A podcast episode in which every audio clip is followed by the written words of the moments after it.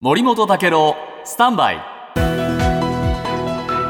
長官読み比べです、はい。えースーダンからの退避ですが今日朝日新聞はですね各国ともこの難しい判断を求められているというふうに書いてるんですね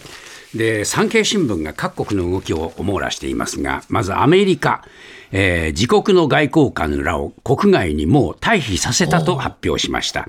それからイギリス軍もイギリスの外交団を退避させたと発表しました、えーそれからフランスとドイツも自国民の退避を始めたけれども、フランスは車列が攻撃されて1人が負傷したという情報があるという話なんですね。でエジプト政府によると現地の外交官1人が負傷したるイラクの民間人1人が死亡したという情報もある。カタールの車列が射撃されたという、えー情報も入っています。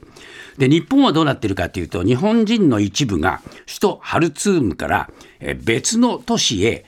陸路で移動を始めたという話も入ってきました。そうした中で朝日新聞はですねアメリカの電撃的なこのお退避の作戦が成功したことを報じていまして、えーこの退避作戦はアメリカ軍の特殊部隊、えー100人以上が実行したというんですね、で輸送ヘリコプター3機を含む部隊がえジブチを出発して、スーダンの隣国エチオピアで給油してそれからさらに3時間かけてハルツームに到着、部隊がハルツームの地上に滞在した時間はわずかに1時間に満たず発砲も受けなかった。とこのさこれでもって作戦は終わったっていうんですね。で、えーこれ大使館員の家族なんかを退避させたというんですが、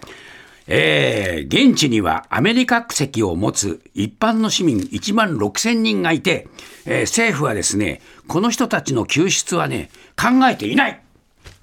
恐ろしいこと言ってますよ。まあはっきりしてるけどどうなんだろう